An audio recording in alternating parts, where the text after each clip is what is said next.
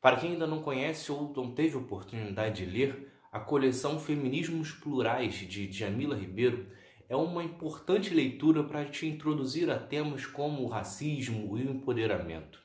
Neste episódio, eu falo sobre a obra Encarceramento em Massa, escrita por Juliana Borges. É Pilatos lá na Bíblia quem diz, e também faleceu por ter pescoço o infeliz autor da guilhotina de Paris. Primeiramente, é importante você fazer essa leitura com a mente aberta. Se tiver preconceitos e seguir as ideias de bandido bom é bandido morto e que as pessoas precisam de mais penas se cometerem os crimes, definitivamente você não vai a lugar nenhum lendo esse livro. Com certeza você vai desistir no início, assim como provavelmente já vai desistir desse vídeo logo neste começo. É preciso, mesmo que você tenha essas ideias, esteja disposto a ler os argumentos e os dados sobre o sistema carcerário no Brasil. Portanto, no final da leitura, você pode até não concordar com tudo que foi escrito por Juliana Borges, mas certamente estará mais aberto a um debate sobre o sistema carcerário no Brasil, o encarceramento em massa que tem acontecido, principalmente com a população negra e agora com as mulheres. Você certamente será tocado por algum dado ou contexto histórico. Aliás, você vai ver muito disso nas poucas mais de 120 páginas de textos escritos por Juliana Borges.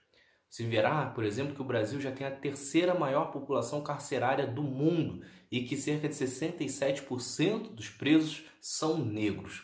Verá também que a população feminina nas prisões disparou nos últimos 10 anos, subindo mais de 500%. Enquanto boa parte das pessoas presas são negras, no judiciário a grande maioria é branca. Os responsáveis por julgar, por condenar, são brancos. Verá também a quantidade de pessoas presas por tráfico de drogas hoje em dia e verá como que boa parte delas são presas por pouquíssimas gramas em posse e ficam presas por anos aguardando o julgamento. Verá, por exemplo, que boa parte das mulheres presas atualmente são presos por associação ao tráfico, por estar namorando algum traficante, por estar próximo da cena no local. Isso não é uma defesa ao tráfico de drogas e nem Juliana Borges coloca isso no texto como uma defesa ao tráfico de drogas.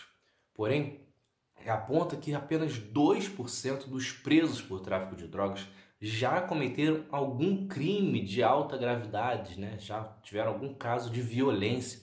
Fazendo a leitura, você encontrará diversas opiniões dentro do livro sobre essa questão do tráfico de drogas, sobre as punições, o encarceramento.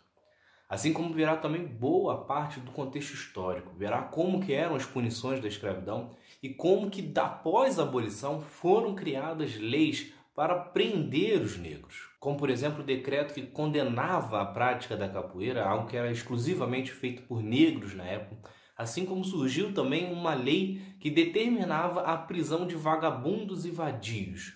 Algo completamente vago e que deixava nas mãos do agente policial determinar quem era vagabundo e quem que era vadio que deveria ser preso. Isso tudo em meio a uma campanha eugenista em que colocava na cabeça da sociedade que os negros eram vagabundos, que os negros eram marginais. Tudo isso não é muito diferente do que vemos hoje por exemplo, o baile funk, que é visto como algo de bandidos e feito para distribuição de drogas e é alvo de ações de violência por parte da polícia, enquanto as raves, ocorrendo geralmente em áreas nobres da sociedade, feitas por elites e por pessoas majoritariamente brancas, ocorrem sem qualquer intervenção da polícia, mesmo também sendo conhecidas pelo alto uso de drogas. Enfim, são inúmeros casos de racismo no judiciário detalhados no texto, toda a questão sobre o tráfico de drogas e esse contexto histórico.